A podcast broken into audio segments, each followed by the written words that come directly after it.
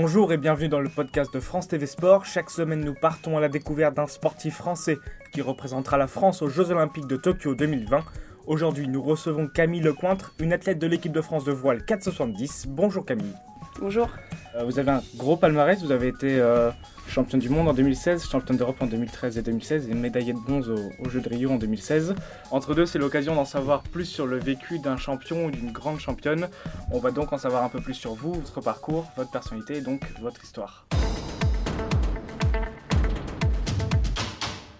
Vous êtes né à Harfleur, près du Havre, en 1985. Est-ce que vous y avez passé toute votre enfance? Euh, Oui, j'ai passé toute mon enfance là-bas jusqu'à mes 16 ans, euh, âge euh, à partir duquel j'ai migré vers la Bretagne et vers Brest. Vous avez des frères et sœurs? Donc j'ai une demi-sœur, un demi-frère et une petite sœur. et ma grande sœur qui habite au Havre. Est-ce que vous aviez un surnom quand vous étiez petite? Un surnom Non, pas vraiment. J'ai jamais été. Non, non, non. je préfère le cacher, les cachets. Ah, le les cachets, ah ouais. Ah oui La part des parents pas des forcément euh, des bons surnoms. Donc... Euh. La part des parents ou des amis Non, des amis. Des, amis C'est des trucs plus blagueurs euh. Ouais, ouais, ouais. Et par rapport à l'école, l'école primaire, quel souvenir vous en avez? Bon, L'école primaire, ça c'est plutôt c'est plutôt bien déroulé. Euh, je pense que j'étais plutôt toujours une élève un peu euh, timide et réservée. Donc, euh, j'étais plutôt assez discrète. les profs me demandaient d'ailleurs souvent de, participer un peu plus. J'ai changé plusieurs fois d'école primaire, donc j'ai pas forcément gardé les mêmes amis toutes les années de la primaire, mais non, je regarde plutôt des bons souvenirs. J'avais voilà des, bons copains, on va dire. J'étais plutôt souvent plutôt avec les garçons qu'avec les filles, mais euh, c'était euh, non, non, c'était plutôt des, bonnes années. Et à cette époque-là, est-ce qu'il y avait déjà un métier, un métier de rêve euh, pour la suite? Non, moi j'ai justement, j'ai jamais vraiment trop su ce que je voulais faire plus tard. souvent ma hantise, c'était bah, la petite fiche qu'on remplit à l'école où bah, on nous demande ce qu'on veut faire plus tard. Et moi c'était toujours bah, je savais pas quoi mettre quoi donc euh, voilà et plus ça avançait dans les années d'études euh, plus ça m'embêtait cette fiche et puis finalement en fait j'ai toujours suivi un petit peu euh, mes passions ou voilà c'était pas forcément un choix raisonné mais plutôt un choix de cœur quoi. et vous mettiez quoi alors?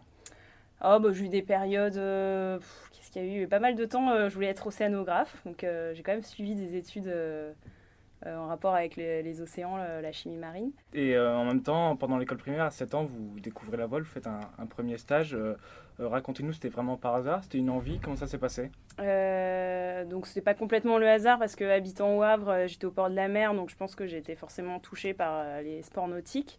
Et puis, bah, j'avais des parents, je pense, qui étaient euh, surtout mon père qui était passionné par la mer et je pense qu'il lui il a jamais fait enfin aucun de mes parents n'a jamais fait de voile mais ils avaient peut-être envie euh, à travers moi de, voir leurs enfants euh, faire de la voile et, et donc ça a un petit peu débuté comme ça voilà bah, c'était sur un des bassins au Havre et bah, moi ça m'a tout de suite plu ensuite après passer les premiers stages on est, pas, on est allé directement en mer donc ça c'était aussi vraiment l'aventure quand on a 7-8 ans quoi. C'était quoi les, les, les, principales euh, sensations que, que, vous aimiez quand vous avez découvert euh, la voile?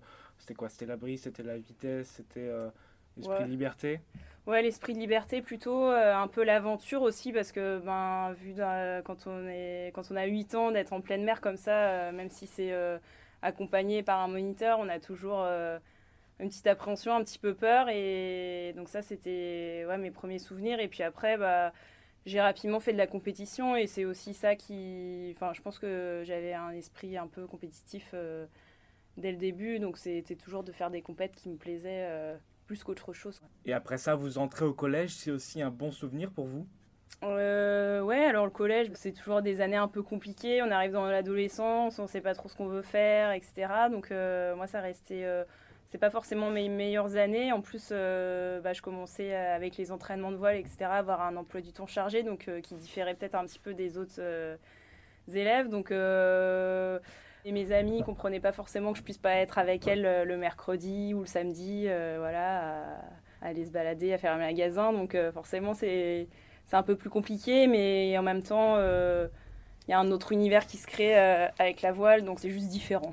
Vous aviez plus euh, cet environnement autour de la voile par rapport à vos amis, plus que le collège euh, depuis le lycée même?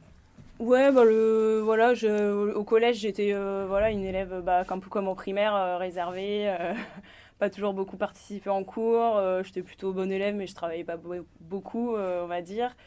Et voilà, puisque j'attendais, je pense qu'avec impatience, c'était d'aller aux entraînements et en régate le week-end, quoi. Donc ça, c'était, c'est ça qui a un peu rythmé mon adolescence. Vous avez fait quel bac? Donc j'ai fait un bac S.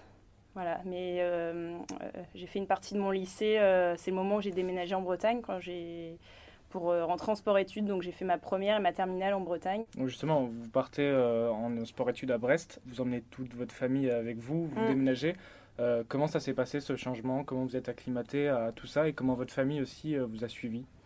Bah, c'était quand même un projet familial. C'était que mes, mes, parents étaient enseignants et ils avaient l'envie de de, finir leur carrière en Bretagne, euh, qui est une région très demandée pour les enseignants.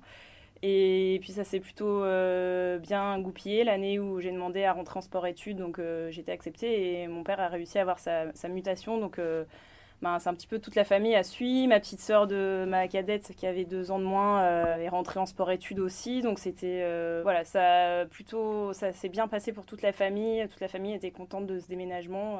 Bah, ça correspondait au choix de, tout le monde. Et vous avez joué aussi longtemps d'un instrument, de la contrebasse, c'est bien ça? Ouais, alors ça, j'ai pas pu le continuer euh, très longtemps. Euh, quand j'ai déménagé en Bretagne, bah, ça a été un petit peu le, euh, le sacrifice à faire. C'est que bah, en rentrant en sport-études, en étant en internat, il n'y avait pas plus de place pour la musique. Et puis bah, vraiment, la, voile commençait à prendre de plus en plus d'importance. Et c'est clair qu'il fallait faire des choix. Et voilà. Et dans le même temps, vous passez en voile 470 en double. Pourquoi découvrir un autre, une autre embarcation et pourquoi aussi le double?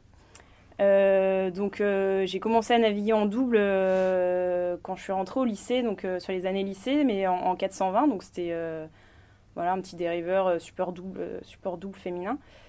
Et je suis passée en 4-7 l'année après le bac en fait. ça correspond à un moment où un peu charnière où euh, moi, j'ai essayé de réfléchir à ce que je voulais, la fameuse fiche à l'école, quoi, où il fallait un peu réfléchir à quelle orientation voulez prendre. Et euh, bah, moi, je me suis rendu compte que j'avais pas du tout envie euh, d'arrêter mon sport. vraiment, en plus, j'avais des bons résultats. Donc, voilà, je me suis dit, il faut que je continue le plus possible dans cette voie, euh, tout en suivant un, cursus universitaire à côté, mais euh, vraiment, c'était devenu euh, ma priorité. Et les entraîneurs, le staff m'ont conseillé de, continuer sur une série olympique. Ils pensaient que j'avais peut-être ben, un avenir. Quelles personnes vous ont permis de grandir sportivement Quelles sont les personnes qui vous ont aidé dans votre processus, dans votre développement? Il y en a eu pas mal, hein, mais vraiment les bah, tous les entraîneurs que j'ai eus, euh, que ce soit à chaque étape, en optimiste, en 420, euh, en 470, euh, je pense que j'ai toujours eu ouais, un bon contact avec eux, une bonne entente, et c'est eux qui m'ont à chaque fois encouragé à, continuer. Quoi. Ils vous ont transmis quoi, précisément? Ce que j'ai le plus appris, je pense, c'était qu'à chaque fois qu'il y avait un échec ou une contre-performance, ils pouvaient, euh, voilà, c'est eux qui m'aidaient à me remobiliser. Ils me disaient, mais tu sais, c'est pas, la dernière fois que ça va peut-être arriver, euh, c'est pas pour autant que la prochaine fois ce sera pas mieux, etc. Donc euh, c'est là qu'ils m'ont vraiment aidé à persévérer, quoi. Vous étiez mauvaise perdante, vous détestiez ça ou, vous l'acceptiez un petit peu? Non, je suis pas trop mauvaise perdante, ça va. je peux l'accepter, même si ça peut faire mal. Et vous vous souvenez de votre première victoire? Je sais, je saurais pas laquelle citer parce que J'en ai eu à des plus petits niveaux en optimisme, par exemple, euh, à un niveau dépenteur mental, mais ça peut, voilà, finalement, c'est celle-là, les premières victoires, c'est de ramener la coupe à la maison. Et euh, je pense que c'est ça qui aide euh, à, continuer. Moi, ce qui m'a aussi motivé, des fois, c'était de, bah, régater contre les garçons et de les battre, quoi. Donc, ça, c'était ma, petite victoire personnelle. Est-ce que vous rêviez déjà de, de faire carrière dans, dans, la voile, de devenir membre de l'équipe de France? C'était quelque chose qui vous y rêvait? C'est arrivé très tard, en fait bah ouais, vers les années euh, lycée, euh, bac, où euh, bah, je m'entraînais au pôle espoir de Brest. Et dans le même bâtiment, il y avait les athlètes de, de l'équipe de France qui étaient au pôle France. Et bah, d'être au contact de ces personnes-là, je me suis mis à rêver de faire comme eux. Et voilà, c'est plus arrivé vers l'âge de 17, 18, 18 ans. Et dans ce, dans ce processus, quel rôle a joué votre famille Comment est-ce qu'elle vous a aidé? Je crois qu'elle m'a toujours, ma famille m'a toujours fait confiance dans les choix que je voulais faire, même si c'était des choix pas conventionnels de faire une carrière sportive, c'est pas forcément euh, ce que les parents euh, veulent en priorité. Enfin, surtout quand c'est inconnu pour eux, euh, c'est pas forcément évident. Et là, ils m'ont plutôt ils gardaient un petit œil bienveillant sur moi et voilà, ils étaient quand même à vérifier si voilà le reste suivait les études, etc. Mais ils m'ont plutôt fait confiance là-dessus. Vous entrez dans le, dans le circuit international en 2004 et comment vous appréhendez ce, ce grand monde? C'est l'arrivée sur le circuit olympique et donc euh, sur les, voilà, les compétitions internationales, etc. Et euh, bah, ça a été une grosse claque parce que il y avait une telle différence de niveau entre les séries jeunes et les séries euh, seniors olympiques. Bah, il y a eu une grosse descente aux enfers la première année où, où, je me suis posé la question de est-ce que ça allait le faire ou pas quoi. Vous avez pensé un moment à arrêter, à vous dire que vous n'aviez pas le niveau à ce moment-là? Euh, oui, ça arrive euh, plusieurs fois. Mais euh, en, l'occurrence, à ce moment-là, euh, oui, c'était. La marche paraissait tellement haute en fait que je me suis dit est-ce que je fais bien de m'embarquer là-dedans quoi? L'année d'après, en voyant le progrès, je me dis ah bah quand même, peut-être un petit espoir encore. Et en, en parallèle de ça, vous, vous faites des études en sciences chimiques de l'environnement marin. Vous avez eu un master. C'était important pour vous d'avoir un diplôme universitaire? Euh, oui, c'était important parce que bah, quand même pendant plusieurs années, on, suit ce, on se lance dans une préparation olympique, mais on ne sait pas si on va aboutir. Euh, les places, elles sont quand même très chères, donc euh, je pense que c'était bien d'avoir ce, double projet d'études. Et puis après, j'avais choisi quelque chose qui me qui me passionnait et dans lequel à l'école j'étais plutôt à l'aise donc je me suis vraiment orientée voilà par choix du cœur, quoi, on va dire. Vous, vous décrochez une troisième place aux Europes en, en 2010. Euh, à quel moment est-ce que vous pensez euh, aux Jeux Olympiques? Vous y pensez depuis longtemps? Ça revient plus tard? Euh, donc en 2010, on était en pleine, avec ma coéquipière, on était en pleine préparation des, des Jeux de Londres et on était un petit peu dans les phases bah, qualificatives. En fait, il y avait plusieurs équipages comme nous à se battre euh, pour euh, la place au jeu euh, en voile en 4,70. Donc c'est là que le, rêve se rapproche. Quoi. Les Jeux de 2008, j'étais encore trop jeune, mais en tout cas, ceux de 2012, ça se concrétisait. Vous faites donc les, Jeux de 2012 avec donc Mathilde Géron, mm. votre, votre partenaire, vous finissez quatrième. Mm. vous l'avez reçu comment? C'était une satisfaction, une déception, la frustration? Non, non, ça a été une des plus grosses déceptions de ma carrière et voilà, parce que euh, bah, toute cette semaine de JO, on est au contact de la médaille, on l'a pas vraiment, euh, voilà, on n'est jamais complètement sur le podium pendant toute la semaine, mais voilà, euh, avant le dernier jour, avant la finale, la, médaille, elle est à, deux points, donc c'est rien du tout. Et puis bah, pendant la finale, on passe vraiment à un cheveu de, de la ramener, donc la déception, elle est d'autant plus importante qu'on est passé proche, quoi. Et donc ça, ça a été ouais, un moment assez dur et et oui, repartir des Jeux sans, sans médaille, euh, enfin, tous les sportifs vous diront que c'est très très dur, quoi. C'est voilà, un peu le monde qui s'écroule, etc. Mais après, je pense que dans ma tête, moi, je savais que je m'arrêterais pas là-dessus non plus. Parce qu'en 2013, en plus, vous devenez championne d'Europe. Et là, euh, il y a quand même un rebond euh, très immédiat. Mhm. à ce moment-là, est-ce que vous vous sentez vraiment lancé dans votre carrière pour accrocher encore plus de, de podiums et de médailles internationales? Bah, euh, oui, je continue de sentir qu'il y a une progression. Euh, et le, ouais, le titre de championne d'Europe en 2013, il, il, le confirme. Et euh, voilà, on est pleine d'espoir avec ma coéquipière. Mais voilà, ensuite, on n'a pas forcément continué ensemble par la suite. Mais en tout cas, ça a été une belle, une belle récompense quoi, pour finir le projet ensemble. En 2016, là par contre, c'est l'année pleine. Vous faites les JO de, Rio, vous décrochez cette fois une médaille, la médaille de bronze, et vous devenez aussi championne du monde. Euh, c'est la meilleure période de votre vie euh, au niveau euh, sportif? Bah, J'espère pas. J'espère qu'il y aura encore des belles médailles à aller chercher. Mais ouais, c'est vraiment un. Ouais, c'est un tournant. Le, le, titre de championne du monde, il est. Enfin, il est au niveau émotion, il est vraiment très fort quoi, avec ma, coéquipière Hélène de France. Donc c'est ouais, vraiment le premier titre euh, qu'on va chercher ensemble, euh, la, couronne mondiale. Donc ça, c'était vraiment très très fort. Et puis bah évidemment la médaille au jeu où là, euh, bah, la tendance elle s'inverse où on n'avait pas la médaille et finalement au dernier moment on arrive à aller la chercher. C'est ouais ouais très très fort quoi. Vous prenez ça comme une petite revanche par rapport à, Londres Exactement. Et puis je pense qu'à ce moment-là, euh, euh, l'état d'esprit, c'était que bah, moi, dans ma tête, c'était non, mais j'envisageais pas autre chose que de repartir avec une médaille. Quoi. Ça, c'était hors de question de. Donc je sais pas si ça a changé quelque chose, mais en tout cas, dans mon état d'esprit, c'était vraiment ça. Et ça vous permet de devenir euh, chevalière de l'Ordre national du mérite Oui. C'est pas rien Ouais, ouais, Bah, c'était assez impressionnant d'être reçue à l'Élysée et de se faire remettre une médaille par le président de la République. Ouais, C'était euh, impressionnant. Elle est où maintenant, cette, euh, cette médaille?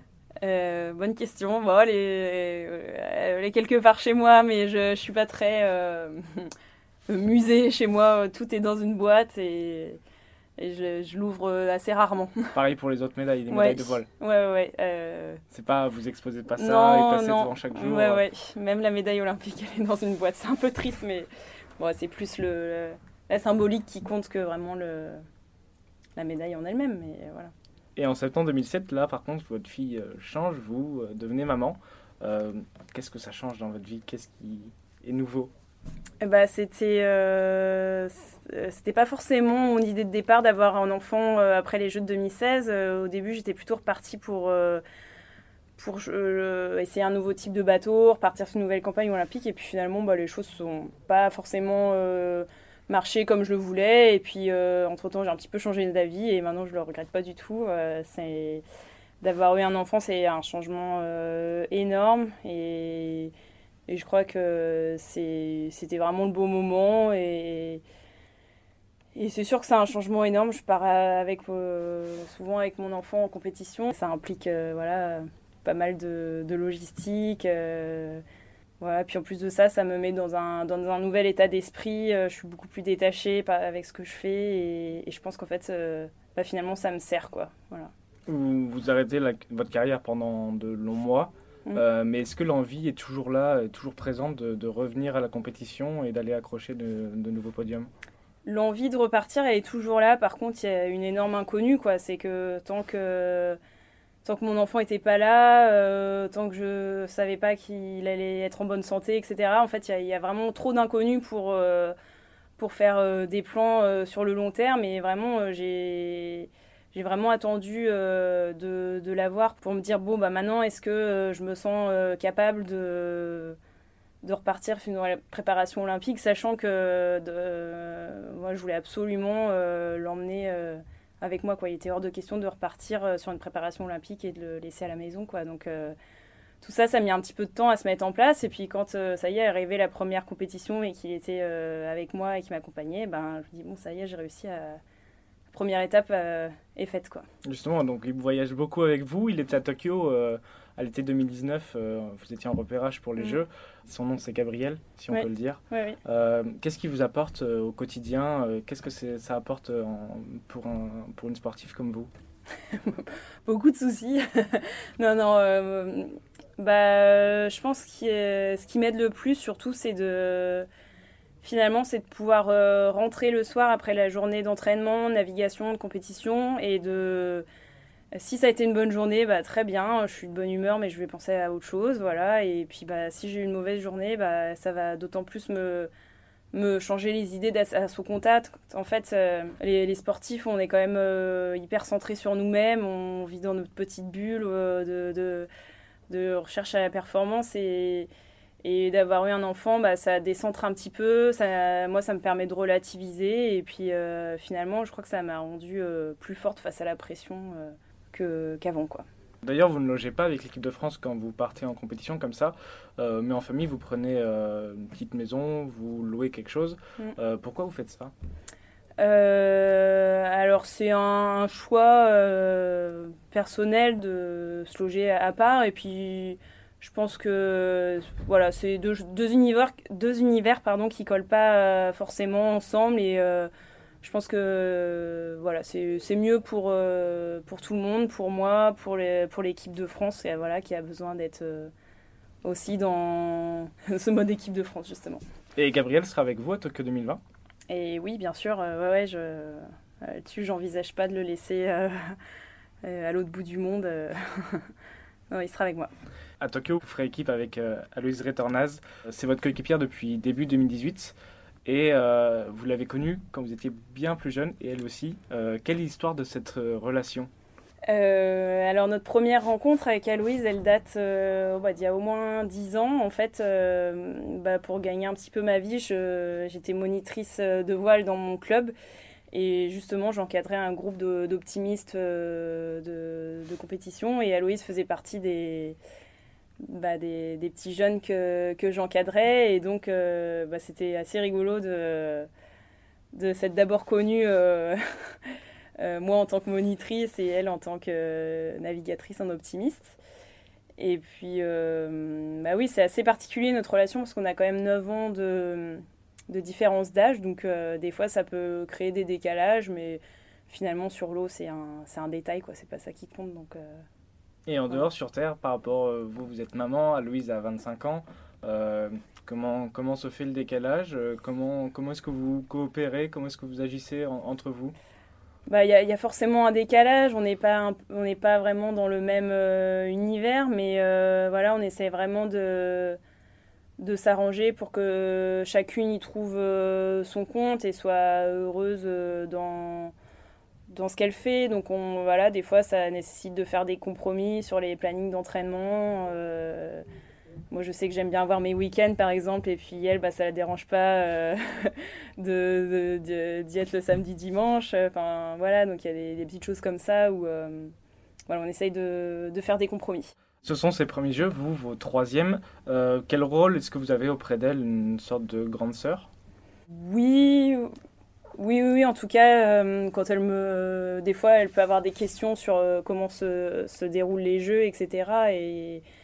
Et, bah, moi, je suis contente de pouvoir euh, lui répondre et, lui raconter mon expérience. Je pense que c'est important. Après, elle va vite se faire sa propre idée. Et je pense que c'est un bon mix d'avoir une novice et une plus expérimentée dans ce domaine-là. Avec Hélène de France, Hélène n'avait pas fait les jeux non plus. Et, et ça ne nous a pas empêché de faire une médaille. Donc. Voilà. Et au Japon, euh, l'objectif, ça sera l'or.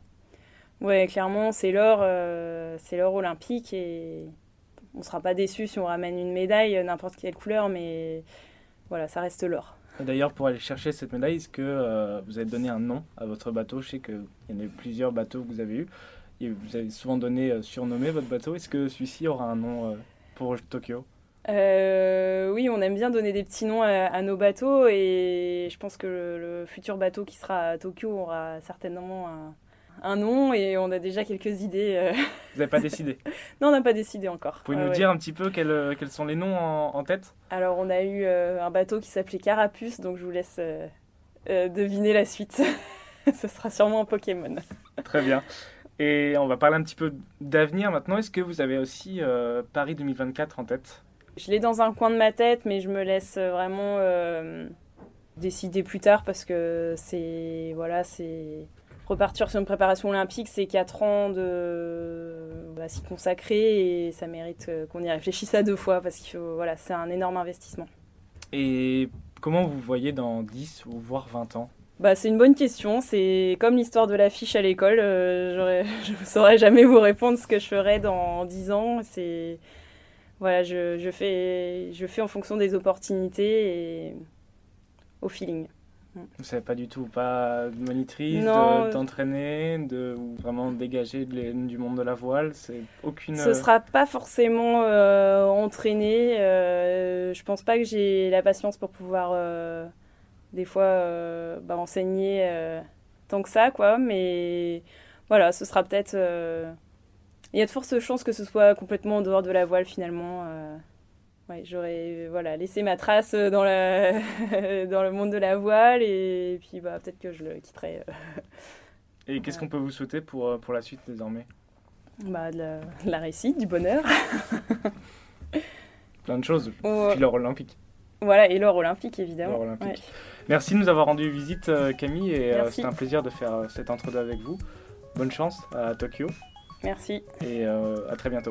Merci.